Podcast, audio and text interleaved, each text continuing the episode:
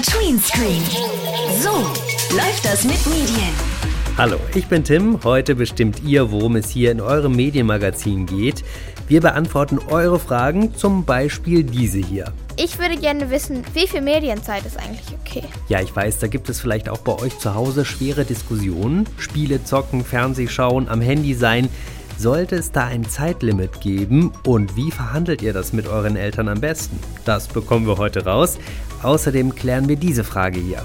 Tim, ich möchte gerne wissen, wie ist eigentlich das Internet entstanden? Auch das werden wir heute in Erfahrung bringen und noch weitere eurer Fragen beantworten. MDR Tweens. Tweenscreen. Wir funken dazwischen. Heute geht es hier um eure Fragen und als erstes ist Merle dran. Ich würde gerne wissen, wie viel Medienzeit ist eigentlich okay? Wie viel Medienzeit hast du denn eigentlich so? Also wie viel guckst du fern? Wie viel bist du an deinem Handy? Also mein Limit beträgt gerade eineinhalb Stunden an meinem Telefon. Danach ist es gesperrt, aber ich benutze es eigentlich nie so lange. Und wir haben keinen Fernseher, aber einen Beamer und ich gucke vielleicht jeden dritten Abend mal was, aber nicht so viel. Und gibt es da manchmal auch so Diskussionen? Also mit meinen Eltern habe ich schon öfter Diskussionen, sowas wie, du musst Hausaufgaben machen, sei nicht an meinem Handy. Und dann sage ich ja, aber ich habe mir die Hausaufgaben irgendwie komisch abgeschrieben. Ich frage nochmal Freunde oder so.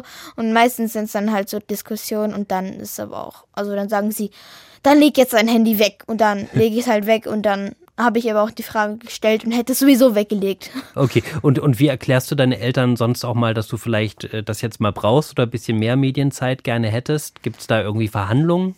Ja, also ich habe auch so eine Zeit, da ist das Handy gesperrt, also von 9 Uhr bis 6.45 Uhr. Und dann um 9 Uhr bin ich halt manchmal nicht im Bett und dann frage ich halt Papa sowas wie, kann ich noch auf meinem Telefon was hören oder was gucken?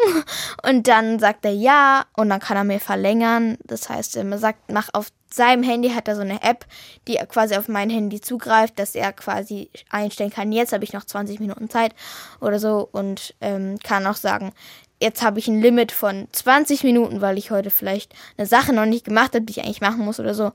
Ja, das klingt ja eigentlich schon nach einer ganz guten Lösung, aber hat Merle jetzt zu viel oder zu wenig Medienzeit? Ja, und was ist mit euch? Wie regelt ihr das mit euren Eltern am besten? Da könnte ein Mediennutzungsvertrag helfen. Was das ist, das sagt uns jetzt der Ja Lehmeier von der EU-Initiative ClickSafe. Hallo Tim, schön dich zu hören. Was ist denn der Mediennutzungsvertrag? Vielleicht können wir das mal vorneweg klären. Der Mediennutzungsvertrag vom Internet ABC und von ClickSafe ist ein Online-Werkzeug, mit dem Familien gemeinsam den Medienalltag zu Hause regeln können. Eltern und Kinder können also gemeinsam spielerisch einen kleinen Vertrag erstellen, in dem die wichtigsten Absprachen zu TV, Smartphone oder Spielekonsole festgehalten werden. Wir gucken uns das auch nochmal genauer an. Ich will das gleich mal mit dir ausprobieren. Aber vorneweg, dieser Mediennutzungsvertrag gilt er denn jetzt auch für die Erwachsenen? Ja, das ist ja ein Vertrag zwischen Eltern und Kindern. Das heißt, beide Seiten haben Rechte und Pflichten, sodass es eben auch Regeln für eure Eltern gibt, die festgelegt werden. Wie zum Beispiel beim gemeinsamen Frühstück am Wochenende wird das Handy weggelegt. Und ihr als Kinder dürft euch zum Beispiel auch wünschen, dass die Eltern mal gemeinsam mit euch Spiele spielen oder Serien schauen. Und dann könnt ihr denen auch zeigen, was euch überhaupt so interessiert. Und ihr könnt euch zusammen was Lustiges zum Beispiel auch angucken. Ich habe ja gesagt, ich würde das gerne mal mit dir ausprobieren. Also ich bin jetzt auf der Seite mediennutzungsvertrag.de und mhm. als erstes wähle ich da eine Altersgruppe aus. Also ich kann entscheiden, sechs bis zwölf Jahre oder älter als zwölf. Ich wähle jetzt mal sechs bis zwölf Jahre aus, gehe auf Bestätigen. Ah, okay. Und dann muss man schon mal als erstes den Namen der Eltern eingeben und äh, seinen eigenen Namen. Genau, da ist es wichtig, dass man ähm, nur den Vornamen angibt oder am besten einen Spitznamen, also nicht den echten Namen. Thema Datenschutz ist ja immer wichtig. Und dann geht es eben los mit der Gestaltung des Vertrags. Okay, also dann gebe ich jetzt hier Mama ein als Erwachsener und als Kind nenne ich mich jetzt nicht Tim, sondern nenne ich mich mal Tweens, ja? Passt mhm. ja hier zum Sender kann dann auf Weitergehen und dann wähle ich tatsächlich so diese verschiedenen Bereiche aus. Handy zum Beispiel und da kann ich dann auswählen, äh, was ich jetzt festlegen möchte. Also zum Beispiel natürlich nicht nur die Nutzungszeit, sondern auch Kosten und Guthaben zum Beispiel. Was ist das für ein Punkt? Das bedeutet, dass ich ähm, als Kind oder auch als Elternteil immer die Kosten des Handys im Blick haben sollte und auch mit Eltern, meinen Eltern darüber spreche, wie viel Guthaben ich im Monat brauche, wie viel Guthaben ich verbrauche und dann eben auch darauf achte, dass es nicht zu viel ist. Es kann ja auch sein, dass ich mir zum Beispiel eine App runterlade, ähm, die etwas kostet oder wo ich in der App Geld ausgebe und bevor ich das tue, sollte ich auf jeden Fall mit meinen Eltern darüber sprechen und das abklären, damit eben nicht ungewollte Kosten entstehen. Nun interessiert uns jetzt ja heute auch der Punkt Mediennutzungszeit. Und ähm, hier bei euch im Vertrag, da wird unterschieden zwischen Surfen im Internet, Spielen am Bildschirm, Video und Filme und freie Bildschirmzeit. Und für jede Beschäftigung kann man eine Zeit festlegen. Kann man denn sagen, wie viel Medienzeit okay ist? Wie viel Medienzeit okay ist, kommt natürlich darauf an, wie alt ihr seid und auch darauf, was ihr da eigentlich macht mit den Medien. Ihr braucht sie ja zum Beispiel manchmal für die Hausaufgaben, um etwas zu recherchieren oder so. Und ihr nutzt sie auch in der Freizeit, zum Beispiel um mit Freundinnen zu chatten, Online-Spiele zu spielen oder auch einen Film oder eine Serie zu schauen. Das heißt, ihr müsst euren Eltern klar machen, dass es da eine Trennung gibt und dass die auch berücksichtigt werden muss. Ansonsten gilt für Smartphone, TV und Spielekonsole, im Alter von sieben bis zehn Jahren empfehlen wir so maximal 60 Minuten am Tag, ähm, nicht mehr am besten. Und wenn ihr zwischen 11 und 13 Jahre seid, maximal 90 Minuten am Tag oder ihr könnt eure Eltern auch fragen, ob ihr vielleicht ein Wochenbudget von 10 Stunden bekommt und über das ihr dann frei verfügen könnt. Was mache ich denn mit dem Handy, wenn die Bildschirmzeit um ist? Also ich glaube, ich würde euch empfehlen, das Handy dann nicht direkt wieder auszumachen. Ähm, zumindest nicht, wenn ihr schon etwas älter seid, denn es ist ja eigentlich den ganzen Tag dabei, genauso wie bei uns Erwachsenen.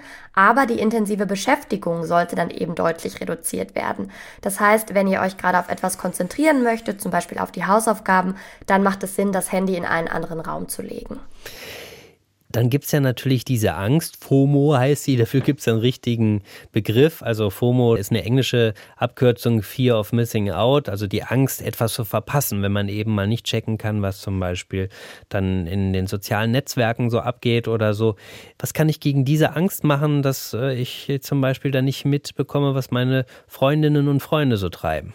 Also man kann zum Beispiel den Freundinnen und Freunden auch Bescheid sagen, dass man eben auf Verlinkungen oder bestimmte Posts oder Nachrichten nicht immer sofort antwortet, weil das ja auch stressen kann und dass man sich manchmal lieber bewusst Zeit nehmen möchte für den Bildschirm, für das Handy oder auch um Antworten zu formulieren. Das kann man ganz klar kommunizieren. Und man kann natürlich auch sagen, dass man eigentlich lieber anruft, wenn etwas Wichtiges geklärt werden muss, äh, statt irgendwie stundenlang Nachrichten zu tippen. Am besten trifft man sich sowieso immer noch live, dann kann man das Handy ja auch weglegen. Man kann außerdem auch in seinen App-Status hinterlegen, dass man gerade offline ist und das Handy dann eben auch mal ausmachen, wenn man zum Beispiel gerade beim Essen sitzt oder bei den Hausaufgaben oder auch nachts im Bett oder zum Beispiel Tweenscreen hört, hier bei MDR Tweens. Letzte Frage, was, was passiert denn jetzt eigentlich, wenn sich jemand nicht an den Vertrag hält? Ähm, naja, dann könnt ihr natürlich festlegen mit euren Eltern, ob es in dem so einem Fall etwas wie Minuspunkte gibt oder auch Einschränkungen. Das Wichtigste ist aber, dass ihr natürlich immer mit euren Eltern darüber redet, wenn irgendwas schiefgelaufen ist ähm, wenn ihr was gesehen habt, das euch irgendwie Angst macht oder wenn ihr euch auch an Regeln nicht gehalten habt im Vertrag, dass ihr natürlich dann ähm, hofft, dass eure Eltern verständnisvoll sind, dass ihr Lösungen gemeinsam findet. Und der Vertrag soll ja keinen stressen, sondern eben Streitigkeiten lösen. Und vor allen Dingen, wir haben ja gehört, es kann ja auch durchaus sein, dass die Eltern sich auch nicht an den Vertrag halten ne? und irgendwann das Handy zücken in Situationen, wo man vereinbart hat, da wird jetzt aber mal das Handy weggelassen. Von daher, die müssen sich ja da auch zusammenreißen. Ganz genau. Dann äh, sage ich äh, vielen Dank, dass du uns das so ein bisschen erklärt hast. Und ich glaube, das ist eine gute Sache. Und Merles Frage ist damit auch beantwortet, wie viel Medienzeit okay ist. Sehr gut, vielen, vielen Dank. Der Jalemeier und den Mediennutzungsvertrag, den findet ihr ganz einfach auf mediennutzungsvertrag.de.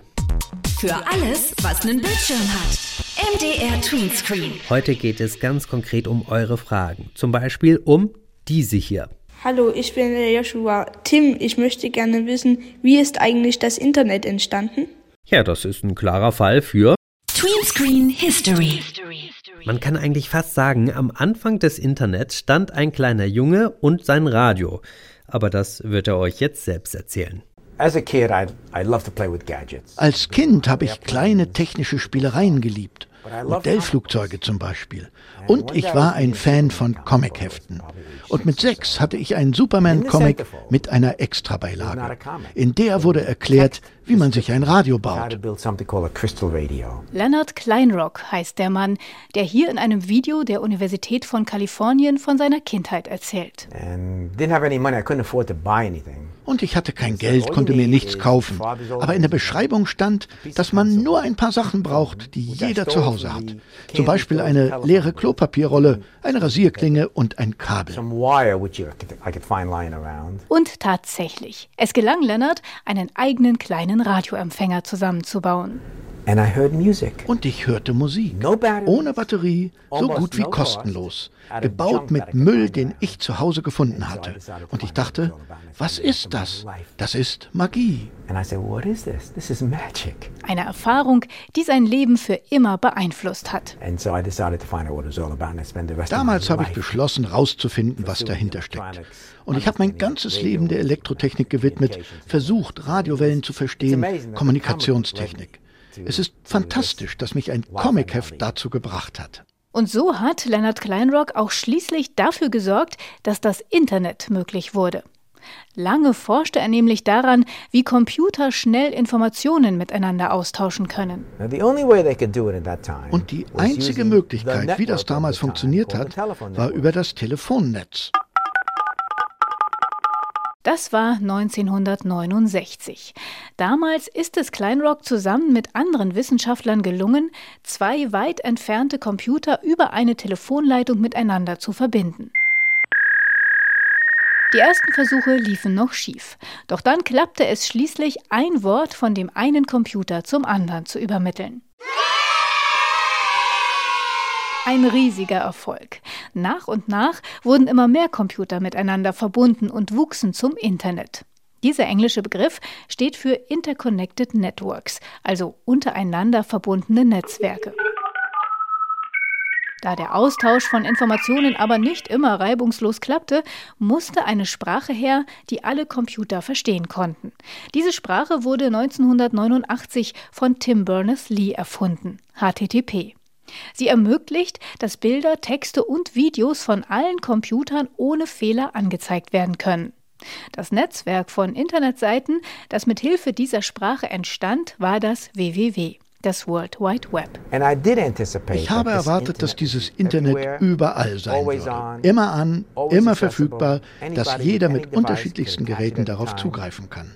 Und dass es unsichtbar sein wird, genau wie Elektrizität. Mit einer Sache hätte aber auch Leonard Kleinrock nicht gerechnet.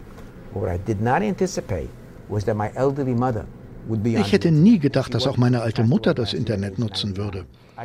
Mir war nicht klar, dass das Internet Milliarden von Menschen nutzen würden, die immer neue Ideen entwickeln, Inhalte schaffen und teilen. Das ist eine tolle Geschichte. Die Geschichte des Internets, wie sie begonnen hat, das habt ihr gehört hier bei MDR Tweens. Was mit Medien? MDR Tweenscreen. Und eine Frage, die bekommen wir hier ganz oft, auch wenn die gar nicht so einfach auszusprechen ist. Hi Tim, sag mal, Weißt du eigentlich, was ein Rese, äh, Rege, Regisseur ist? Hi Tim, ich würde gern wissen, was ein Regisseur eigentlich macht. Regisseur, echt ein schwieriges Wort. Und äh, was macht er nun? Ich habe bei einem nachgefragt. Marc Schlichter heißt er. Der hat zum Beispiel bei den Alfons Zitterbacke-Filmen Regie geführt. Ein Regisseur macht verschiedenste Dinge. Ähm, auf der einen Seite das, was die meisten kennen und auch schnell begreifen, so wie Steven Spielberg. Das heißt, er hat ein Drehbuch, sagt den Schauspielern, wie er es gern haben möchte. Und dann ist klar, da und da ist eine Actionsequenz, das wird sehr aufwendig. Also ein Regisseur muss auch viel mit der Produktion zusammenarbeiten und der Organisation natürlich. Äh, Film hat immer viel mit Geld zu tun, weil Film teuer ist. Insofern gibt es da immer äh, verschiedenste Verantwortungsbereiche und der Regisseur muss halt irgendwo immer ein bisschen den Deckel auf den Topf lassen, damit die Sachen nicht ausufern und zu teuer werden. Und vor allen Dingen muss er aber auch sehen, dass er wirklich die Sachen so durchsetzen kann und mit den ganzen Teamleuten so besprechen kann, äh, dass der Film so wird, wie er das gern möchte. Also du machst dir vorher auch einen Plan, wie dieser Film dann letztlich dann aussehen soll, weil die Vorstellung ist ja so, ein Regisseur sitzt da auf dem Stuhl und sagt so und Action, los geht's und sagt, ja, jetzt spiel mal ein bisschen trauriger oder spiel mal ein bisschen lustiger. Äh, Im Endeffekt ist es aber so, wenn man das verkürzt darstellen will. Also im Endeffekt muss ein Regisseur halt versuchen durchzusetzen, äh, dass das Buch so wird, wie er sich das denkt. Also man muss vorher sich schon einigen auf einen Weg und eine Vision und dann muss der Regisseur die durchsetzen. Wie lange beschäftigst du dich denn mit dem Film? Also wahrscheinlich sind es ja doch nicht nur aber die vier Wochen, die dann die Dreharbeiten dauern. Naja, vier Wochen sind sowieso nicht, sondern eher sechs bis acht Wochen jetzt. Aber dann gibt es eine lange Vorbereitungsphase. Äh, also du kannst sagen, im Prinzip jetzt, wenn du noch ins Buchschreiben eingewickelt bist, ähm, dann hast du eigentlich fast ein Jahr Vorbereitung mit der Bucharbeit, mit den ganzen Besprechungen, mit allen Teammitgliedern und, und, und. Äh, dann wird der Film gedreht, sagen wir mal zwei Monate lang. Und danach bist du nochmal ungefähr ein Dreivierteljahr im Schneiderraum, sitzt dann in der Mischung, sitzt mit dem Musiker zusammen und musst sehen, dass der Film ganz am Ende auch wirklich mit Synchronaufnahmen und allem so wird, dass für alle alles verständlich ist, spannend und gut. Was bedeutet das Mischung? Naja, Mischung ist so einer der wichtigsten Punkte in der Post-Production, also ganz am Ende, dass man wirklich die ganzen Töne, die Sounds, die kleinen nachgemachten künstlichen Geräusche, die Musiken, die Stimmen, eben wie gesagt der Synchron, wenn irgendwas unverständlich war oder ein Schauspieler sich verhaspelt hat oder eine Eisenbahn in dem Moment vorbeikam, als der wichtigste Satz kam. Also alles muss hinterher zusammengefasst werden. Deswegen nennt man das ja auch Mischung. Alles wird zusammengemischt. Und wie wird man Regisseur? Da gibt es äh, verschiedenste Möglichkeiten. Momentan ist, glaube ich, der normale Weg, ist das wirklich ganz normal zu studieren. Das habe ich auch gemacht. Was lernt man denn da im Studium? Du guckst dir die 100 tollsten Filme der Welt an und da muss analysiert werden, warum ist der Film gut, woran liegt's, äh, warum ist der Schnitt da besonders, was macht die Musik mit einem Film. Aber vor allen Dingen auch vielen Regisseuren muss auch erstmal sozusagen der Mut gegeben werden und die Traute, sowas durchzuziehen, weil du hast ja doch ein 60-Mann-Team zum Teil hinter dir und musst um Ideen kämpfen und das ist auch nicht so ganz einfach. Insofern gibt es Schulen, da lernst du erstmal Selbstbewusstsein und durchziehen. Also man kann sagen, äh, während der Dreharbeiten bist du der Chef und alle machen, was du sagst. Ach, das wäre schön. Aber ja, wir lassen das mal so stehen. Wir sagen das mal so. Nein, äh, während der Dreharbeiten ist manchmal auch Petrus der Chef. Dann fängt es an zu regnen mitten in der Aufnahme. Da muss man umdisponieren. Da gibt es natürlich Aufnahmeleiter, Produktionsleiter, Leute, die da auch mitdenken im besten Fall. Aber klar, wenn ich sage, jetzt wird abgebrochen und wir drehen was völlig anderes, dann gibt es manchmal erstaunte Gesichter und äh, dann wird das trotzdem gemacht. Der Regisseur oder die Regisseurin hat das letzte Wort. Tja, und was sonst noch so seine Aufgaben sind, hat uns der Regisseur Max Schlichter erklärt. MDR Tweens, Tweenscreen. Heute beantworten wir eure Fragen und jetzt ist Luca dran. Was willst du wissen? Ich würde gerne wissen, was genau Deepfakes sind und woran man die erkennen kann. Also ich weiß ja schon, dass Deepfakes Fotos sind, die aus dem Kontext rausgeschnitten wurden und woanders reingetan werden, um zum Beispiel Nachrichten zu faken oder Fotos von berühmten Leuten, aber mehr weiß ich darüber auch nicht. Jemand, der sich mit Deepfakes auskennt, das ist Marcel Burkhardt von der Dresdner Initiative Social Web macht Schule. Deshalb reiche ich Lukas Frage gleich mal an ihn weiter. Also, was sind Deepfakes? Deepfakes sind verarbeitete, veränderte und manipulierte Medieninhalte. Das können beispielsweise Bilder oder auch Videos sein. Dort wird mit Hilfe von künstlicher Intelligenz ein Ausschnitt aus einem Video oder auch aus einem Bild angepasst und verändert. Zum Beispiel kann man sich das so vorstellen, dass der Kopf von einer Person in einem Video durch den eines anderen Menschen ausgetauscht wird und so der Eindruck erweckt werden soll, dass dieser Mensch dieses Video aufgenommen, gesprochen hat, dass der in diesem Video ähm, agiert, ohne dass es sich wirklich um diese Person handelt. Kannst du da mal Beispiele geben? In letzter Zeit sieht man das häufiger in Filmen, dass beispielsweise der Schauspieler von einem Film, zum Beispiel in dem Film Matrix, Keanu Reeves, der dort Neo spielt, ausgetauscht wird durch einen anderen Schauspieler, zum Beispiel durch Bruce Lee, dass quasi der Kopf von Bruce Lee auf den ähm, Torso des, des Schauspielers gesetzt wurde und man so den Eindruck erweckt, dass jemand anders diese Rolle gespielt hat. Das sind, ist so ein typisches Beispiel dafür. Aber es findet nicht nur in dieser Unterhaltungsrichtung statt, sondern tatsächlich auch, dass Menschen Meinungen manipulieren wollen, dass sie ja einfach einen Sachverhalt anders darstellen wollen zu ihrem Vorteil oder andere Personengruppen abwerten wollen. Und ihr habt ja schon von Fake News in einer anderen Episode gehört und auch dafür nutzen Menschen Deepfakes, damit sie ihre Fake News verbreiten können, damit sie beispielsweise einem Politiker Worte in den Mund legen können, ähm, die er in einem Video gesagt hat, die er halt tatsächlich nie wirklich so ausgesprochen hat und versuchen so Menschen zu manipulieren und zu beeinflussen. Es gibt ja auch dieses berühmte Video, das angeblich Barack Obama zeigt, also den ehemaligen Präsidenten der USA. Da spricht er direkt in die Kamera, hinter ihm die amerikanische Flagge und er sagt das hier. We're entering an era in which our enemies can make it look like anyone is saying anything at any point in time. Even if they would never say those things. Also er sagt in etwa, dass jetzt ein Zeitalter beginnt, wo unsere Feinde es so aussehen lassen könnten, als ob wir irgendetwas gesagt hätten, sogar Dinge, die wir nie sagen würden. Und tatsächlich hat Obama das, was wir gerade gehört haben, auch nie gesagt. Das Video ist nämlich ein Deepfake, eine Fälschung, die mit Hilfe von künstlicher Intelligenz erstellt wurde. Marcel, das heißt, wie lässt es sich denn dann für uns erkennen, dass solche Videos Fälschungen sind? Das ist tatsächlich gar nicht so einfach, weil die auch immer professioneller und hochwertiger werden. Und da kann es helfen, auf Experten zurückzugreifen, zum Beispiel auf Faktencheck-Portale, die sowas aufdecken, auf Medien, die darüber berichten und die ähm, versuchen, sowas zu erkennen.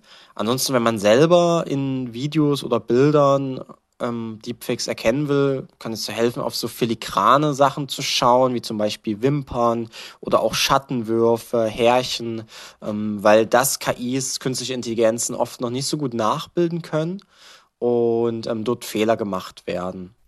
Auf jeden Fall ist es schon mal wichtig zu wissen, dass es sowas wie Deepfakes gibt und stutzig sollte man dann werden, wenn Personen in Videos auf einmal merkwürdige Dinge sagen, die so gar nicht zu ihnen passen. Ja, und damit endet unsere kleine Fragerunde für heute. Das wiederholen wir bestimmt. Wenn ihr also auch eine Medienfrage habt, dann schickt sie uns doch einfach über das Kontaktformular auf mdrtweens.de. Ich bin Tim und freue mich, wenn ihr bei der nächsten Folge von Tweenscreen wieder mit dabei seid. MDR Tweens. Tweenscreen.